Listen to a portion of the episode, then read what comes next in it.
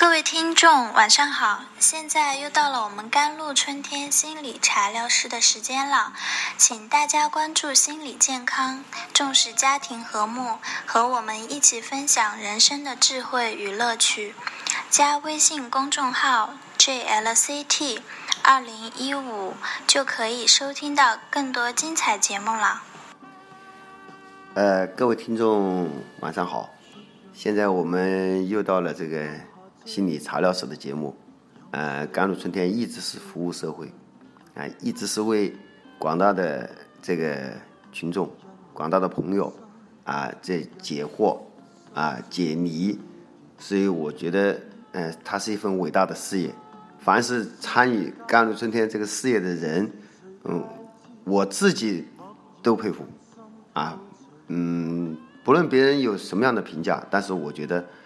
我们所做的事情真的是这个社会的一个缺项，是需要去补上的。那呃，今天我也和张医生，我们还是从医学的角度来探讨一下这个我们最常见的两种疾病，一个是抑郁症，一个是焦虑焦虑症。呃，我想是很有必要的啊。张医生打个招呼。甘露春天心理电台节目的听众朋友们，你们好，我是甘露春天的心理医生张艳坤，很开心又能跟您聊天了。没错了，呃，其实我想先说一声感恩哦，感恩我们的甘露春医生和周小金老师搭建了甘露春天这样一个充满爱的平台，然后才能让我们可以有机会。能够帮助更多的人，然后把我们知道的一些知识传播给大家，是啊，好吧，今天 是啊，呃，张张医生是很执着的，其实呃，我对他的评价是很高的，我觉得他作为一名心理医生，啊，他不光是看病的问题，而且呢，还关系到他在传播知识，呃，令到更多的人受益，是吧？呃，关系到很多人的家庭幸福。啊，家庭的这个和谐，嗯，这是非常重要的。那你说，今天我们所说的这个问题，啊，抑郁症你怎么看？呃，抑郁症我怎么看？之前就是我因为一直在医院工作，呃，在情感障碍科工作了很多年，也见到了很多的患者，他们呢心情很不好。呃，可以说，嗯，哭丧着一个脸，开心不起来，甚至呢，也不愿意吃饭，没有胃口，也不愿意跟人家讲话。以前喜欢做的事情呢，也不想做了。呃，像那些。从年轻的一些男孩女孩甚至是到中年的一些妇女，甚至到老年人，他们真的是整个人感觉都没有了生机，就像一棵大树，那个叶子全部都耷拉下来了，就是，哎呦，就像我们那个 QQ 表情里面叫一个囧，那个表情就是 很没精打采的一个表情啊。你还包括其他的？嗯，你比如说我们这个呃。嗯，属于一些很特殊的一些呃人群，嗯，呃，他们是比如宅男宅女。啊，对，OK，啊，其实他们很多时候心情就是不开心，还有他宁肯面对这个虚拟的世界，也不肯面对现实世界，因为他们在现实世界里真的没什么价值。哎，您说到这个宅男宅女哦。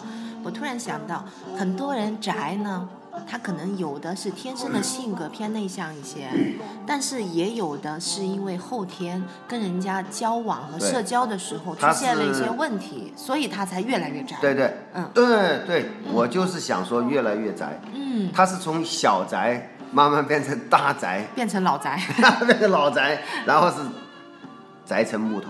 对，所以可能很多人，呃，家包括家长哈，会觉得，哎，我的孩子不怎么喜欢跟人家出去交朋友啊，呃，不太愿意跟我们沟通啊，经常就是在打游戏，哎，吃饭吃的也很少，白天睡觉，晚上就起来就开始打游戏了。对，呃，这应该怎么办？其实我们如果有机会能够见到医生，然后深入的跟他去沟通的时候，就会发现。他的一个内心的根本的体验是，我只有在游戏中，我才能够体会到一点点的快乐。跟人家接触，我是很恐惧、很害怕的，我没有办法去跟人家正常的沟通，也没办法交朋友。我，我我干什么事情我都觉得没意思的。对啊，当然这这也只是抑郁症其中的一种可能的一种表现了。嗯呃，说到这个表现嘛，嗯，我呃也毫无避忌，是吧？因为甘医生本身就是一个抑郁症患者，嗯，而且呃现在虽然好好了，但是印象深刻。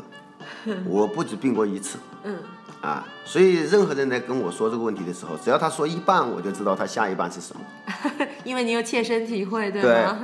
呃，有有些人他不知道这个抑郁症到底有多恐怖，是吧？嗯，恐怖到什么样的情况？嗯，呃，我我就打一个比方，嗯，现在放着一桌子好菜，对，可是你没有胃口，或者你已经把这个食物送进了你的嘴里，但是你居然感觉不到它的香味，或者是你和人交往的过程当中，觉得人家说的每一句话好像都有针对性，而且直指你的最不愿意接受的那一方面。而且多半都是贬低自己的感觉。对，啊，这种这种东西就是曲解别人的善意和好意，对他是不自主的，呃，达到的，啊，所以很多抑郁症患者到了严重的时候，就像是行尸走肉，对，啊，这一点是令到许多抑郁症患者不愿意在这个世界上生存的一个一个一个重大的东西。嗯，啊，我我觉得它是一个可怕的病。没错。您说到这里，我就想到了，抑郁症非常严重的时候，自杀的风险是非常高的。对，让我们来跟他们沟通的时候，就会发现，啊、这些严重的抑郁症患者，他说活着太辛苦、太痛苦了。嗯，其实死可能还比活着会更对，更舒服一些嗯啊，就是一死一死解脱了。当然，我们是非常不支持、非常反对用这样简单的一种方式去结束自己生命的。，对，所以抑郁症是可以治疗的。是，但是抑郁症它就是这样的，他是局中人，对，局中人就不愿意看病的，没有自制抑郁力。到已经这个自己活不下去了，他也不愿意接受正规的治疗没错，没错。啊，而且非常抵触，嗯非常的抵触。而家人最常见所说的话，嗯，我也很了解，那就是你想这么多干什么啊？不要想了啊！对，哎，你不想就没事了。开实你开朗一点吧，你乐观一点吧，没有什么过不去的。但是这些话对于一个抑郁症的患者来说，一点用都没有。啥用都没有。，对，因为他已经去到那个环境了嘛。没错。而那且，嗯而且，嗯，哦，好吧，呃不不不不不，我们俩抢着说了。我抢着说正正确。嗯那我就是打一个比方，嗯。你比如说这个车已经开始出现问题了，嗯，然后哎、你就坐在副驾驶，啊、这抑郁症患者就驾驶室，嗯，然后呢，这个车很难开，你就告诉他。你不要想那么多了，你好好开，认真开，是吧？你你开好了就没事了，哎是吧？对但是开车的人很沮丧，啊，因为他转弯又好，刹车又好，啊，挂档又好，怎么挂他都不是那么听话。你说他内心是怎么想的？他在想，你说的这些话，就当你放屁，我能够做的那么好，用得着你说吗？没错。啊，甘医生，您这个比喻真的太形象了，所以就这就涉及到为什么会有抑郁症，抑郁症是怎么了？就像您刚才打的比喻，抑郁症的人的大脑功能它本来是出了问题的，对，就像呃您刚才打的比喻，这部车是出了问题的。那其实呢，从我们医学的角度上来讲，抑郁症患者呢，他脑内有一种化学物质，它的数量减少了，叫什么叫做五羟色胺。啊？啊，然后呢，它的数量减少了，或者是跟之前不平衡了，它令到他的大脑通道。功能对，通道受阻了。没错没错，有各种各样的原理，但是呢，最根本的是他的大脑功能就是出了问题了，嗯。这部车就是出了问题了，嗯，啊，可能这个部件有问题呀、对吗？可能润滑油不够啊，对啊，整个车出了问题的时候，这样轻轻的安慰几句，这样是没有用的。甚至你呃怎么赔、怎么劝，这也解决不了根本问题。在这个时候，就一定需要药物的一种帮助。，呃我就发现现在在现实社会里面，嗯，我们许多的家人，包括父母也好，嗯，包括子女也好，总是在想一个问题：我也懂一点心理学啊，嗯嗯我来处理这个问题。嗯，那结果到最后，贻误了时机，嗯，啊，把一个轻的搞成重的了，唉，然后万般无奈，啊，最后甚至想到许多绝绝路，嗯。啊，求求神拜佛，看巫医，什么他都能干对，就是不不愿意走正规路线讳疾忌医啊。啊，所以呢，在这里呢，张医生也想跟听众朋友们说，如果您的身边的朋友或者朋友的朋友，呃，怀疑他有这样抑郁的情绪，那一定要去正规的地方去接受专业的治疗的。嗯请相信，只有专业的人才能做专业的事情。对，嗯你说的这个呢，就是说说从正规的这个途径，对，我觉得正规也分好几种。嗯，没错，第一个就是我们现在张医生，我们的医学心理学嗯啊，或者精神病学嗯，来处理它，那就是内因性治疗。就我把你的大脑功能那些失常的物质，哎、失常的环境调整一下，对你就舒服一些。但是？这个解决不了根本的问题。为什么？因为其实我知道很多抑郁症的患者呢，他们形成了一种思维的一种定式，嗯，呃，这种呢可能跟家庭的一个影响。家庭父母的从小的一种教育方式和他个人的成长的环境，呃，经受过的一些挫折或者是事件，全部都是有关系的。他就习惯了，他就是习惯了从 A 到 B 到 C，然后我们就发现他这样的一种思维模式，它都是一些负性的。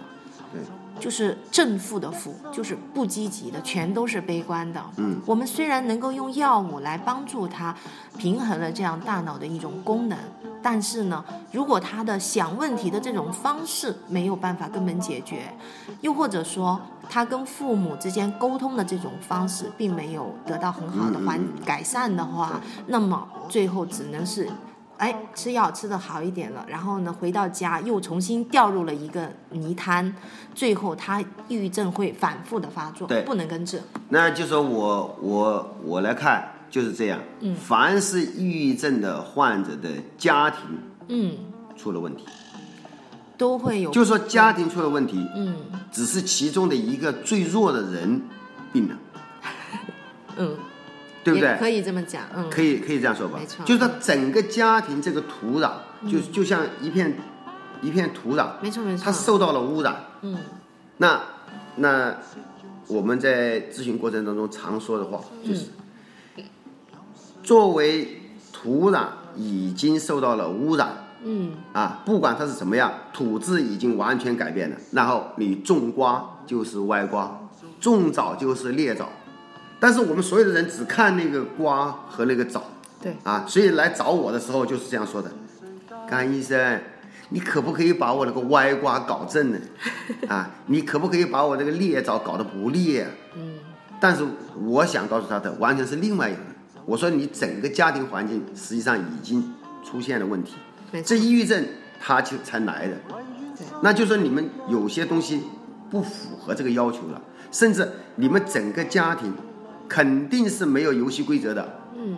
那所以我才把业余生活选手这个概念提出来。嗯。你们的家庭是业余生活选手，就没有规矩，没有规则，然后每个人说话想怎么说怎么说，没有界限。想怎么搞怎么，没有界限，也不用尊重任何人。对。那其中的人，第一抵抗不过了，最弱的那个人就瘫倒了，就病了，就是这么一个过程。没错。甘医生，您说的太对了，我非常非常的认认可、认认同哦。嗯其实我亲身的经历，我见过了这么多的抑郁症的家庭，呃，可以说很多家庭呢，在一开始的时候并不能够接受这样的观点，对他生病就不关我什么事哦。但是其实我们深究的时候就发现，抑郁症它的发病，它真的是跟呃一个家庭的环境啊，一个人与人之间相处的一种模式，全部都是有密切关系的。对对对对对。如果我们只是把注意力放在了这个歪瓜和这个裂角上，你忽视了这个土壤本身，可能它的营养就是不够的，又或者说它是含有有毒成分的。对那你又怎么可能让它种出一个比较健康的植物来？对，对呀、而且你知道吗？抑郁症它是复发率非常高的，怎么样能够让它复发率降低？可以说一辈子能够平平安安、快快乐乐的度过，嗯这个就跟家庭成员的一个支持和他们之间沟通的一种方式，就是有非常大关系的。嗯嗯 o k 好，呃，我觉得张医生已经把这个核心的问题已经解释了啊，已经非解释的非常清晰。嗯啊，我们我觉得已经可以了。大家如果真的是有慧根，能听懂这个问题，就知道应该怎么样处理自己家庭的事了，是吧？嗯。好，今天我们的节目呢就到此为止啊，也感谢大家的收听，是吧？感谢张医生。感谢啊感谢是吧医生。哎，我想跟听众朋友们再说多两句哈。其实呢，哎，怎么说？就像我们甘医生说的，我们生活呢，其实是要用心去生活的。我们每一个人都只是一个业余选手。如果我们了解多更多的心理学，然后呢，掌握了很多的技术，你就会发现，用用小小的技术，你的生活就可以变得更美好。今天呢，我们只是介绍一些关于抑郁症的一些知识。接下来呢，我们还会有更多精彩的节目，也期待您的聆听哦。如果您有什么建议，也可以给我们留言，非常欢迎哦。嗯，好，就这样哈，谢谢大家，啊、谢谢大家收听，请关注我们的公众微信号啊，JLCT 二零幺五是吧？就可以收听到更多精彩的节目，也希望大家在荔枝上订阅我们的节目。是吧？这，这是对我们的一种支持和鼓励。我们也将一如既往努力把这个节目做好，为大家带来更多新新鲜的东西啊！为了提升大家的这个幸福指数，对啊，和谐家庭，然后做出我们应该做的一些事。嗯啊，谢谢大家。再见。